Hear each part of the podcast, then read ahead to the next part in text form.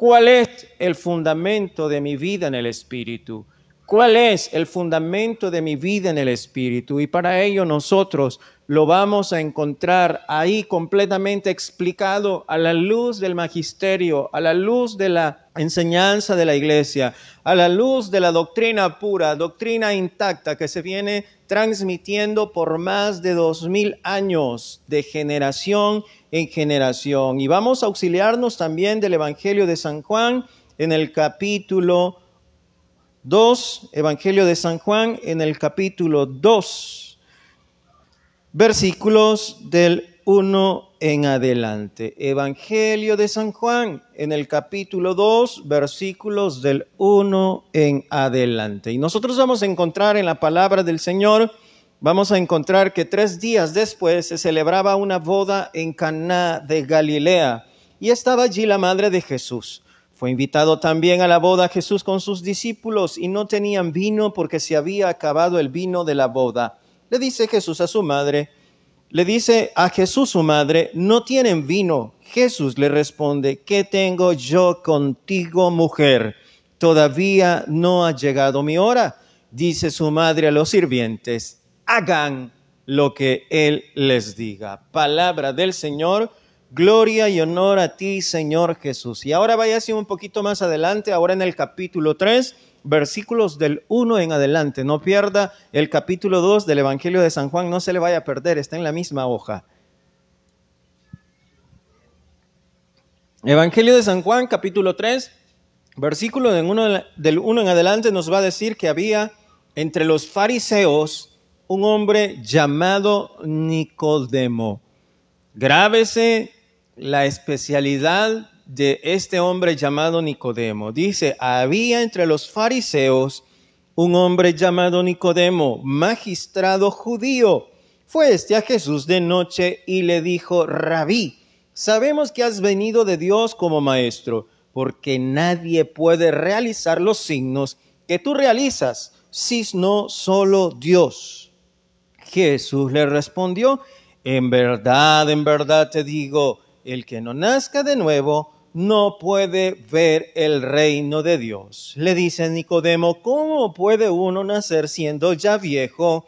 ¿Puede acaso entrar otra vez en el seno de su madre y nacer? Respondió Jesús. En verdad, en verdad te digo, el que no nace del agua y del espíritu no puede entrar en el reino de Dios. Lo nacido de la carne es carne lo nacido del Espíritu es Espíritu. No te asombres que te haya dicho, tienen que nacer de nuevo. El viento sopla donde quiere y oye su voz, pero no sabes de dónde viene ni a dónde va. Así es todo el que nace del Espíritu. Respondió Nicodemo, ¿cómo puede ser eso? Jesús le respondió, tú eres maestro en Israel y no sabes estas cosas, en verdad, en verdad te digo, nosotros hablamos de lo que sabemos y damos testimonio de lo que hemos visto. Grábese esa palabra, testimonio. Pero ustedes no aceptan nuestro testimonio. Si al decirles cosas de la tierra no creen, ¿cómo van a creer si les digo cosas del cielo? Nadie ha subido al cielo sino el que bajó del cielo, el Hijo del Hombre. Grábese la palabra hijo de hombre.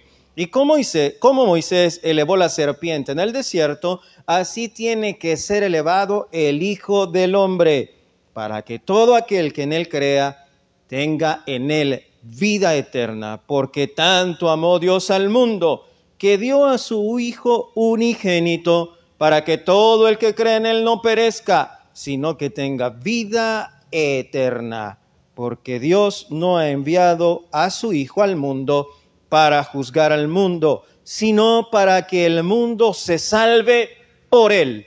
Palabra del Señor, gloria y honor a ti, Señor Jesús. Mis amados hermanos, hemos reflexionado, hemos meditado, hemos leído, nos hemos adentrado en dos capítulos, el capítulo 2 y en el capítulo 3. En el capítulo 2, en el versículo 1, nosotros vamos a ver ese gran acontecimiento que se va a dar allá en una boda. La boda es signo de alegría, la boda es signo de gozo, la boda es signo de amor, la boda es signo del inicio de un hogar, la boda es signo de una familia, la boda, mi amado hermano, es signo de un árbol genealógico que se va a dar ya no a través de dos seres, sino uno solo. Porque recordémonos lo que nos va a enseñar nuestra iglesia en la doctrina que la ha meditado, la ha discernido y el Espíritu Santo se la ha revelado desde el momento en que el hombre y la mujer contraen matrimonio, ya no son dos, sino una sola carne. ¿Y qué es lo que va a decir el sacerdote? Lo que Dios ha unido, que no lo separe el hombre. Dentro del capítulo 2 del Evangelio de San Juan, nosotros vamos a escuchar esas palabras que le va a decir la madre al verbo. No tienen vino. Las palabras, la respuesta del verbo hacia la madre. Y contigo y conmigo, ¿qué mujer? Todavía no ha llegado la hora.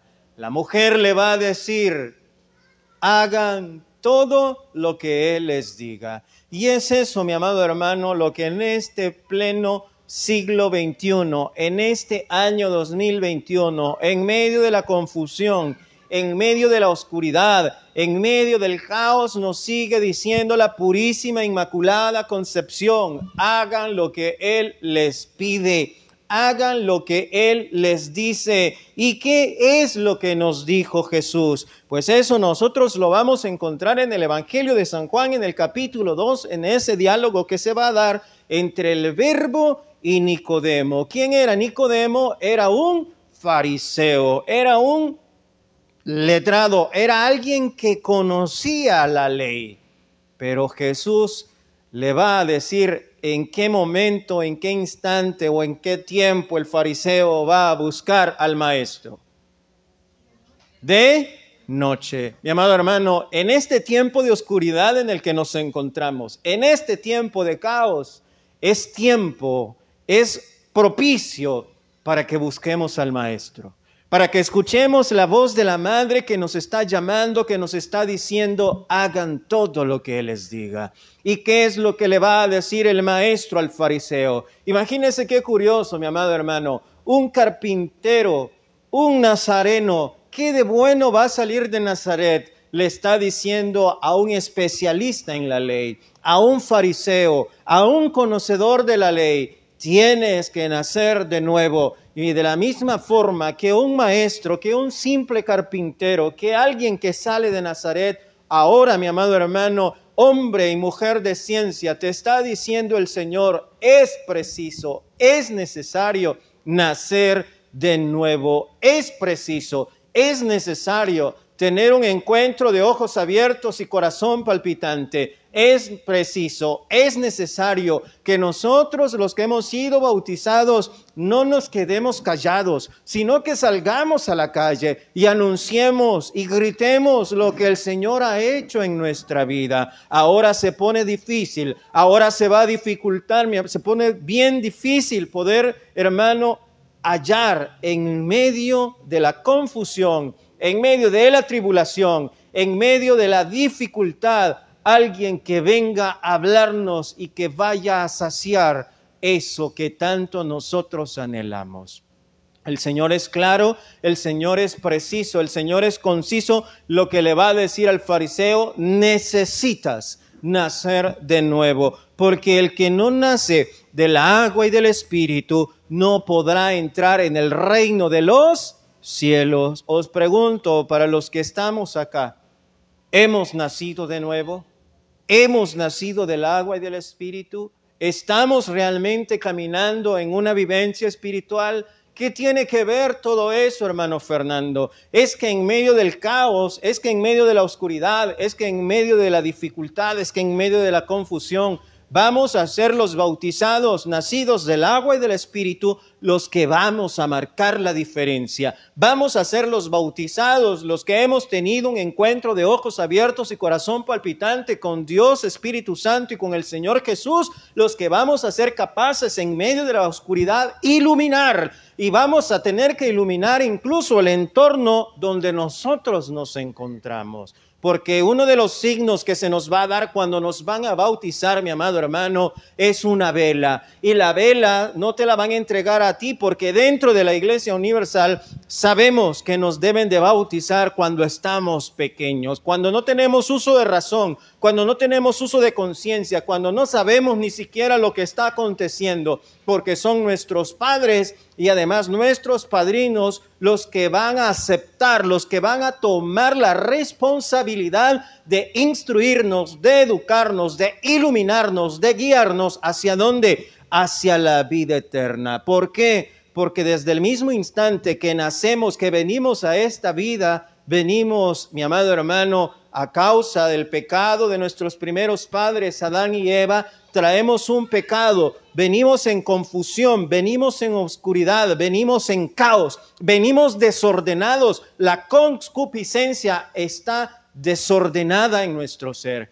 Pero cuando nos va a bautizar el sacerdote y nos va a decir, yo te bautizo en el nombre del Padre, del Hijo y del Espíritu Santo, lo que se nos ha quitado en el principio se nos va a devolver. La oscuridad en la que encontrábamos se nos va a quitar y nos van a dar la luz, que en ese instante del rito bautismal esa luz se va a tomar de dónde, mi amado hermano, se va a tomar de no cualquier vela, de cualquier luz, se va a tomar específicamente del cirio pascual que para nosotros dentro de la iglesia universal es el mismo Cristo, es la luz que se ilumina. ¿Y cuándo se va a bendecir? ¿Cuándo se va a encender esa vela, mi amado hermano? En el momento de la Pascua, cuando nosotros, los que ya estamos adultos y vamos a ese momento crucial, la vigilia de vigilias en nuestra iglesia, mi amado hermano, vamos a renovar nuestras promesas bautismales. ¿Y cuáles son nuestras promesas bautismales? Tenemos claro cuáles son esas promesas bautismales. A ver, cierre sus ojitos.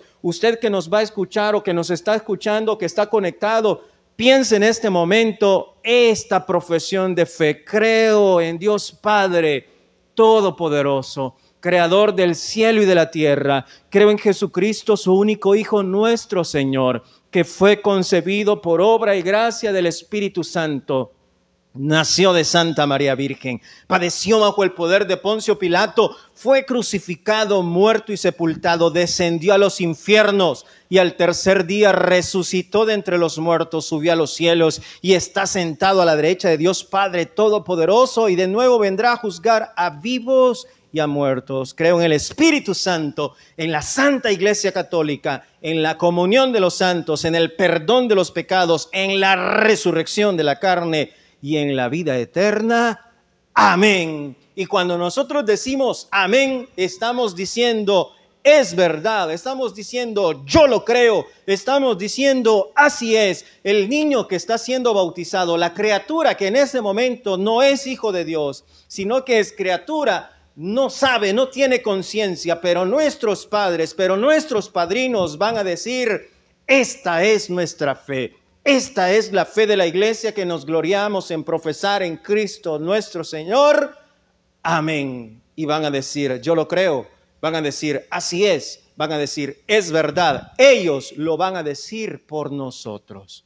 Pero cuando viene el momento en el que ya hemos crecido y llega ese instante en el que vamos al sacramento de la confirmación, ya no van a ser nuestros padres, ya no van a ser nuestros padrinos los que van a aceptar la fe que profesaron en el momento que yo nacía a la vivencia espiritual. Me detengo hasta ahí porque nos vamos al catecismo, ahora sí, 1213, el sacramento del bautismo, el santo bautismo, nos dice el numeral 1213, es el fundamento de toda de absolutamente toda la vida cristiana. es el pórtico de la vida espiritual y la puerta que abre el acceso a los otros sacramentos. Por el bautismo somos liberados del pecado y regenerados como hijos de Dios. Llegamos a ser miembros de Cristo y somos incorporados a la iglesia y hechos partícipes de su misión. Y aquí surge la pregunta, ¿cuál es tu misión? ¿Cuál es su misión, hermanos? ¿Cuál es su misión, bautizados? ¿Cuál es su misión, ministerio de alabanza? ¿Cuál es la misión de los que somos bautizados, de los que predicamos? ¿Cuál es la visión, mi amado hermano, que tenemos? ¿Cuál es la misión que actualmente tenemos? Le pregunto, hermana Dorislea, usted que está aquí conmigo, ¿cuál es la misión? ¿Cuál es la misión de Dios en su vida? ¿Por qué estamos vivos? Para los que estuvimos, nuestra fiesta patronal en honor de quién? En honor de San Benito. Y llegaba nada más y nada menos que un apóstol a celebrarnos la Santa Eucaristía y donde realmente éramos comunidad en torno a la fracción del pan. Teníamos el privilegio que un apóstol estuviera en medio de nosotros. ¿Quién es? Monseñor William Iraeta Monseñor William Iraeta nos daba una enseñanza profundísima de lo que realmente era San Benito Abad, nuestro patrono, y nos hacía una pregunta, y yo les pregunto a usted que me está escuchando, usted que me está viendo, para los que estamos aquí, ¿cuál es el objetivo de estar vivos? ¿Cuál es el objetivo? Nos preguntaba Monseñor. Ser santos. Mi amado hermano, esa es nuestra misión, ser santos, porque decía Monseñor, si somos santos, realmente mereceremos entrar a dónde? Al reino de los cielos. ¿Y qué dice ahora el Evangelio? Os aseguro que si no nacen del agua y del Espíritu, no podrán entrar a dónde? Al cielo. Y aquí me detengo muchas veces. Nosotros los bautizados nos olvidamos de las verdades de fe que profesamos. ¿Dentro de dónde? Dentro de la Eucaristía, la celebración por excelencia que tenemos nosotros los bautizados. Bendito sea Dios que por el momento todavía tenemos la gracia, el privilegio, aunque disminuidos, de poder ir a ese encuentro con el Maestro en comunidad dentro de nuestra parroquia. No desaprovechemos esa oportunidad no sabemos qué puede avecinarse, no sabemos cuánto tiempo podemos continuar reuniéndonos en torno a la fracción del pan.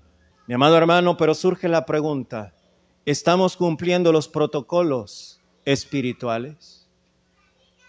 ¿O nos estamos afanando o preocupando más por lo corporal?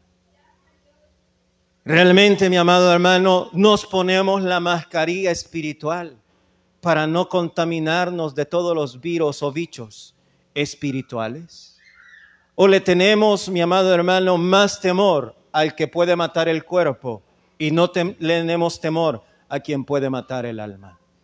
Yo siento que este es un tiempo realmente, como diría mi abuelita, de poner nuestras barbas en remojo. No nos preocupemos, no nos afanemos porque si el Señor no construye la casa que dice la palabra, en vano se afanan quienes? Los constructores. ¿Cuál es nuestro negocio, mi amado hermano? ¿Cuál debe ser el negocio del bautizado? ¿Cuál debe ser el afán del bautizado? No vivir en lo natural, sino que dice el catecismo, el bautismo me abre a la vivencia espiritual, y yo en su momento, cuando nos reuníamos, les ponía un reto, les ponía, mi amado hermano, algo, porque eso está de moda, nos dicen algo, nosotros lo creemos, nos, nos llenamos de miedo, nos paralizamos y lo comenzamos a hacer. Pero yo vengo a decirte, mi amado hermano, lo que le decía Jesús al maestro de la ley y déjame decirle que era una sentencia. Hoy pensamos que el Señor no nos llama la atención. Claro que le está llamando la atención Jesús al fariseo. Le está diciendo, tú eres fariseo. Si no naces del agua y del espíritu, no podrás entrar en el reino celeste. Nosotros la tenemos más fácil porque hemos nacido en el tiempo de la misericordia. Decía el padre Jorge Loring, para mí tendría que llegar a ser santo. Ese viejito que tuvo más de 50 años de ministerio sacerdotal soplando vida. Y nos decía Jorge Loring, mi amado hermano, mejor encontrémonos en la misericordia con el Señor y no nos vayamos a encontrar en la divina justicia con el Señor. Porque en este tiempo de la misericordia tenemos ese chance, lo dice el Evangelio de San Juan, que el Padre envió a su unigénito para que todo aquel que en él crea no se pierda, sino que tenga vida eterna. Pero lastimosamente nosotros nos olvidamos en esa vivencia, en este caminar dentro del tiempo, dentro del cronos, que domingo a domingo profesamos nuestras verdades de fe. ¿Y cuáles son una de las verdades de fe que profesamos, mi amado hermano?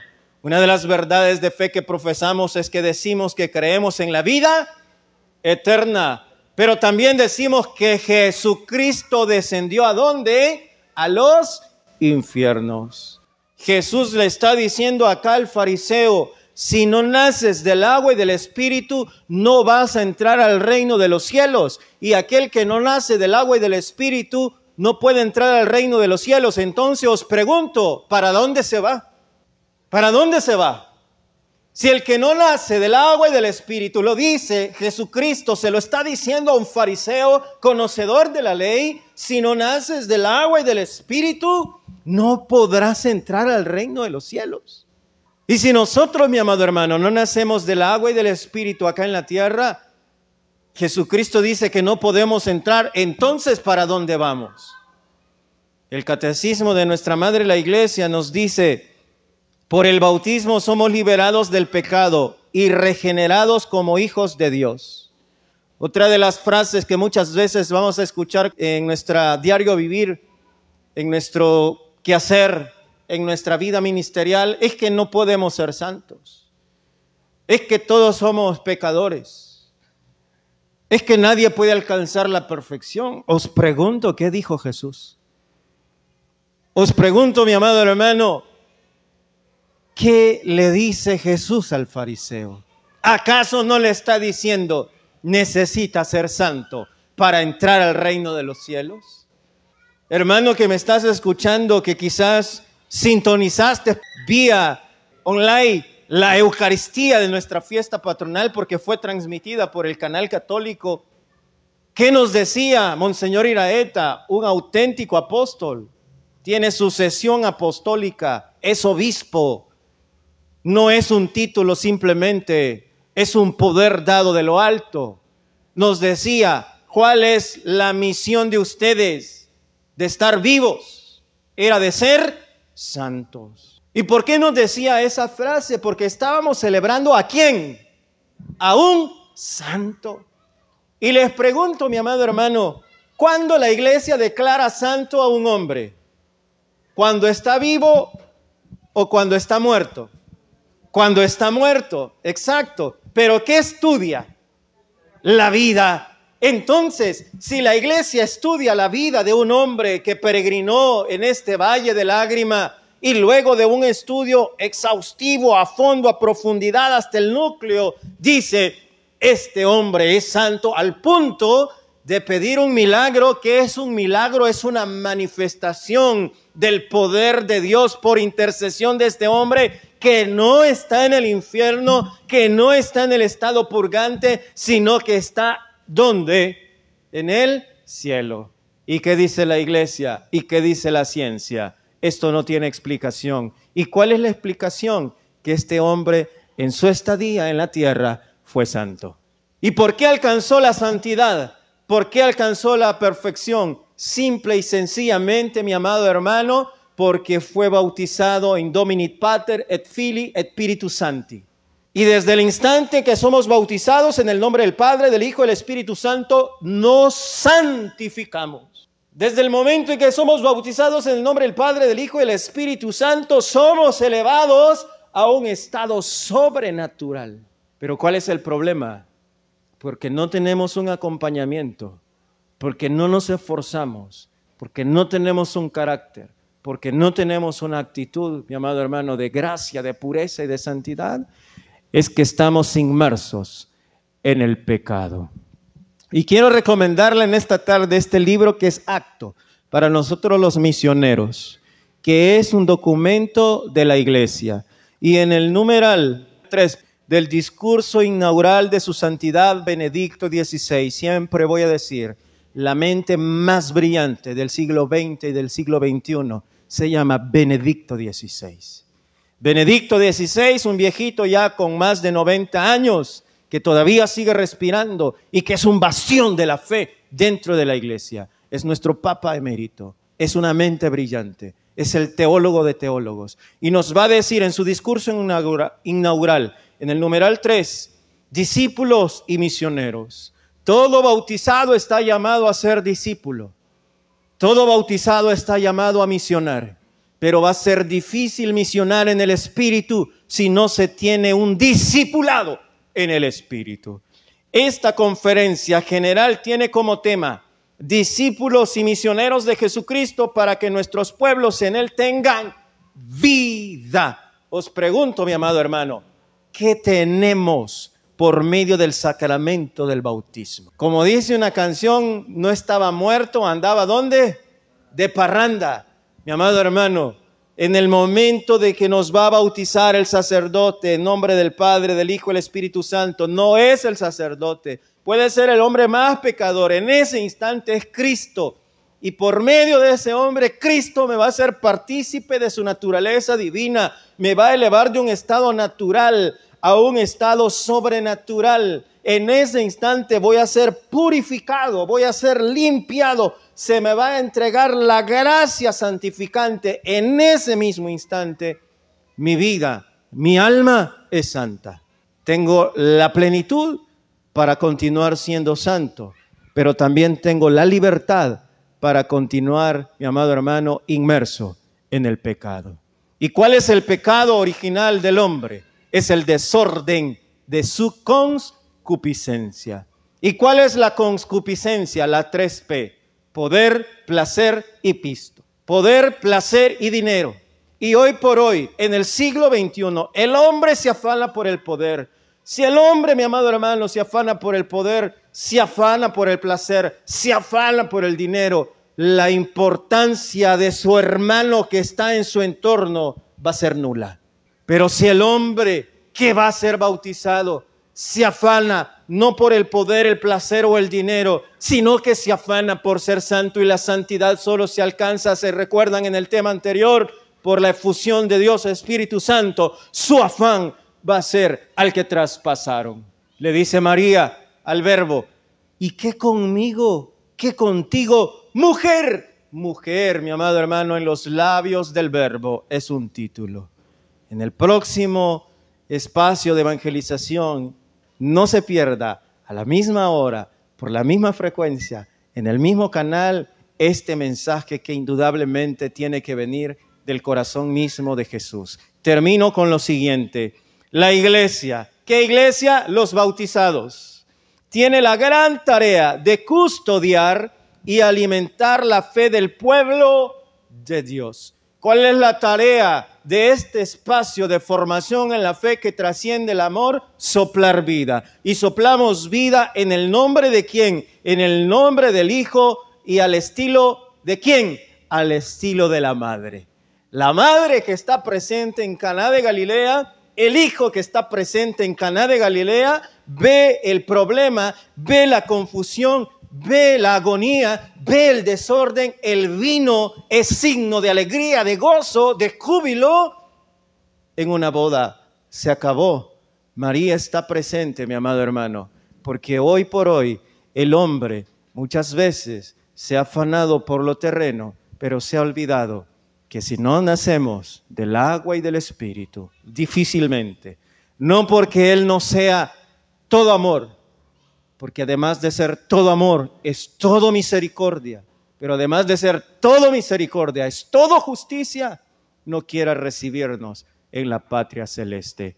Termina diciendo el documento, numeral 3, la iglesia tiene la gran tarea de custodiar y alimentar la fe del pueblo de Dios y recordar también a los fieles de este continente que en virtud de su bautismo, que es virtud, que en poder de su bautismo están llamados a ser discípulos y misioneros de Jesucristo.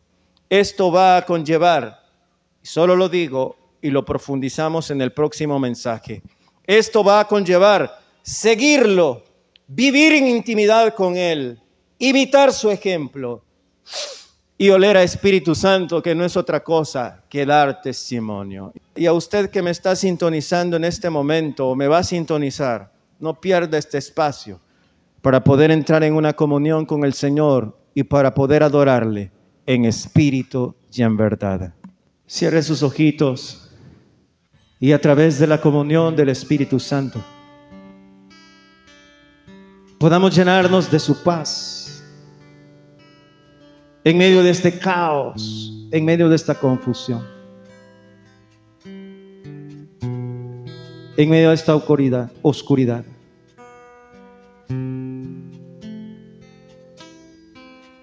¿A dónde iré, Señor, si solo tú tienes palabras de vida eterna? Si tú eres mi refugio, si tú eres mi sustento, Señor.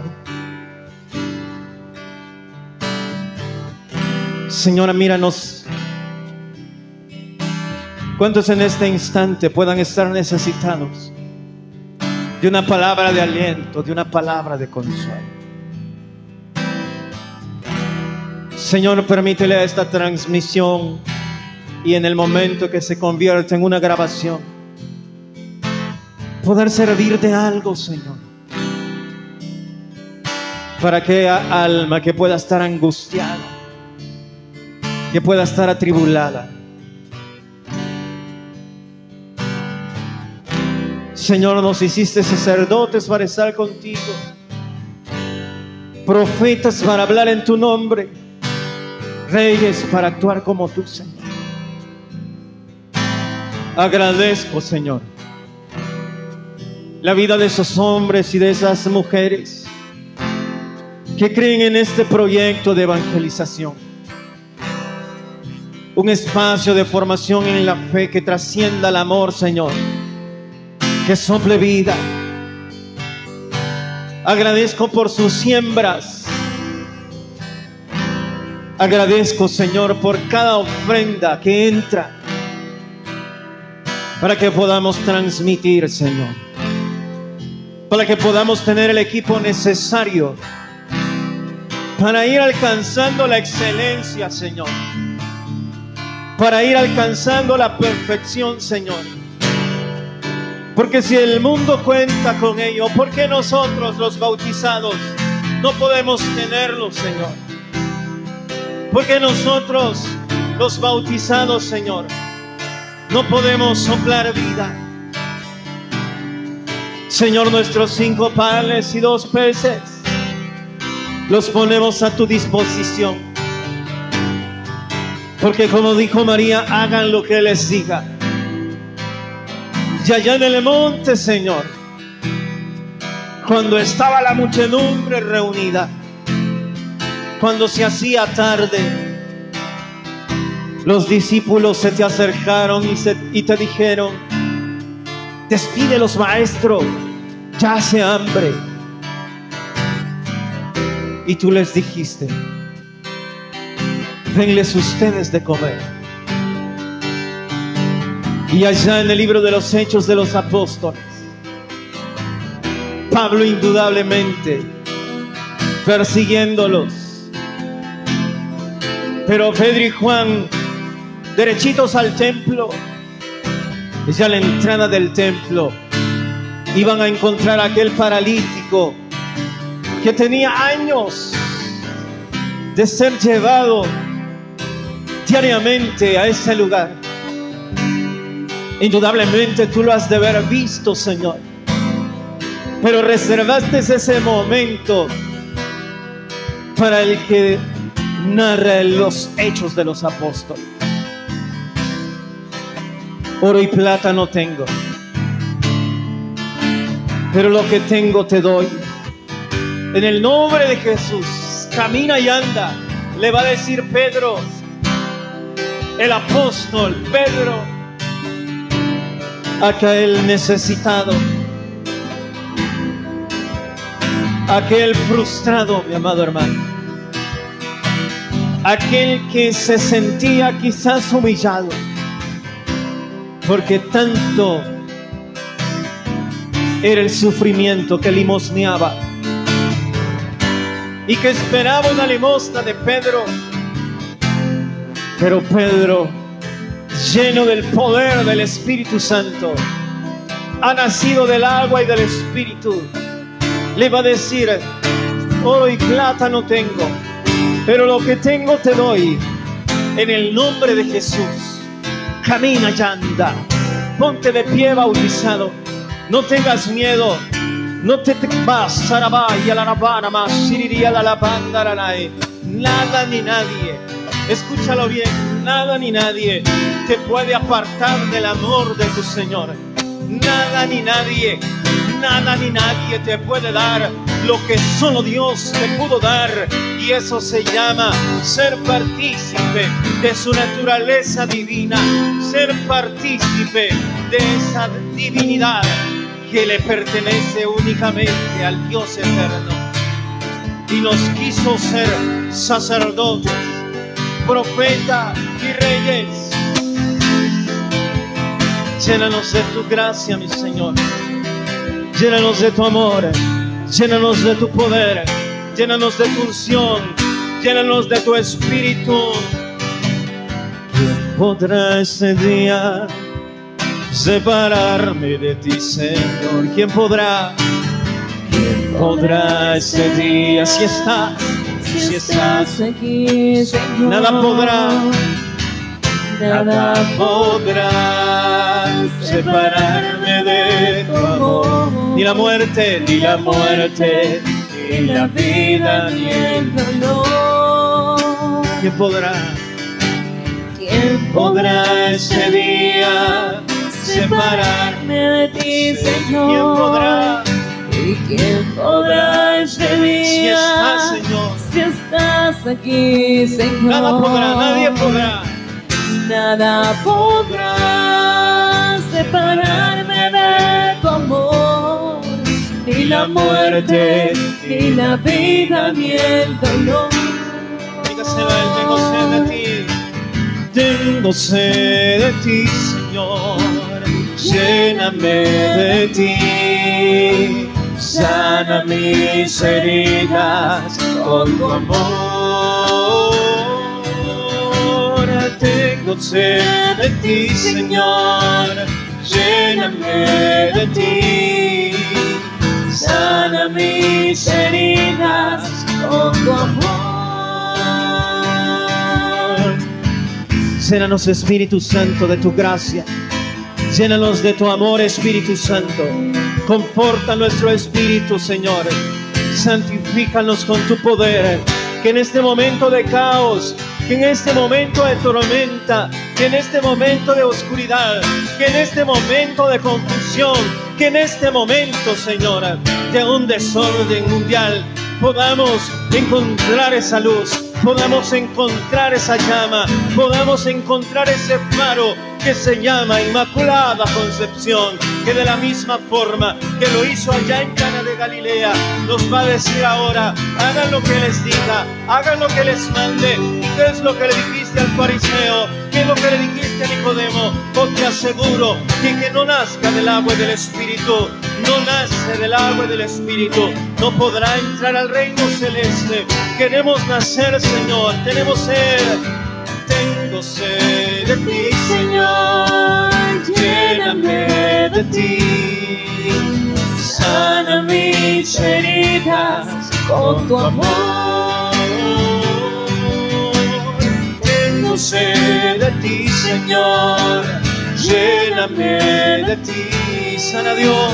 Sana mis heridas con tu amor. Señor, en esta hora, oro por esos corazones que puedan estar llenos de pánico. Oro, Señor, en esta hora porque estoy convencido que es el tiempo de los laicos. Es el tiempo del laico comprometido es el tiempo del laico que fue sometido a un entrenamiento de discipulado. Es el tiempo del laico que se llenó de la presencia del fuego de lo alto. En aquel momento que aunque era una criatura, su alma estaba siendo sellada con un sello indeleble. como es el sacramento bautismal. Sacerdote para estar contigo. Profeta para hablar en nombre tuyo, Señor. Sanama, Ririo Koramanama, di Ricopa, Lacy Ricoparaba, Sherere, Demanamat, Ririco Panama, Shiriolo Koramama, Teranos Mammi di Mamma, la Purissima, la Immacula, la Signora, la Mammi di mamma la Mari di Mamma, la Lapora Papà, si di Mamma, la Toda Pura, la Immaculada concepzione la che dico hágase en mí. Según tu palabra. He aquí tu esclava, dígaselo a él. Tengo sed de ti, Señor, lléname de ti. Sana mis heridas con tu amor. Tengo sed de ti, lléname, lléname de ti, sana Dios sana mis heridas con tu amor. Bueno, por ese corazón, Señor, que pueda estar necesitado de una palabra de aliento, de una palabra de consuelo. Danos la fuerza necesaria para soplar vida, Señor.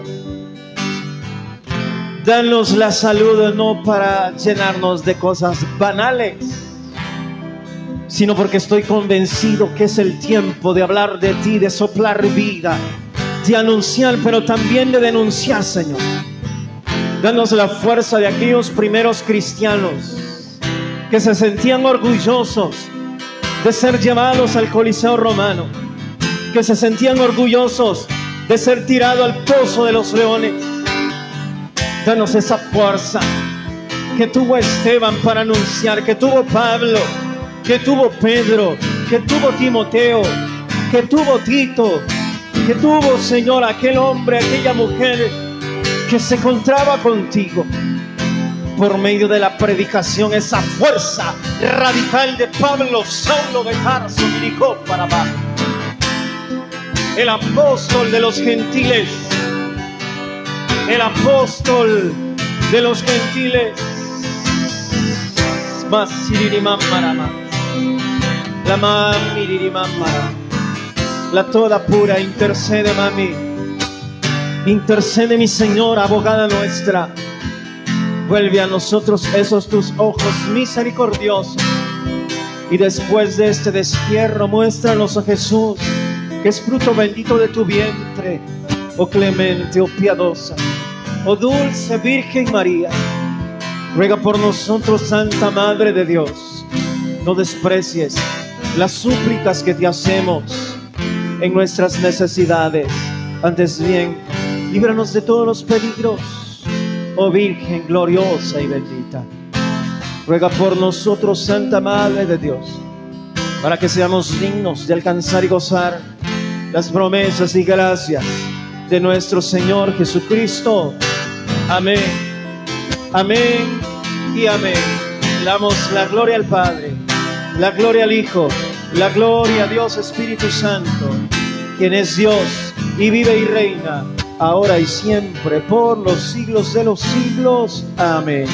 Alabado sea Jesucristo, con María, por siempre sea alabado.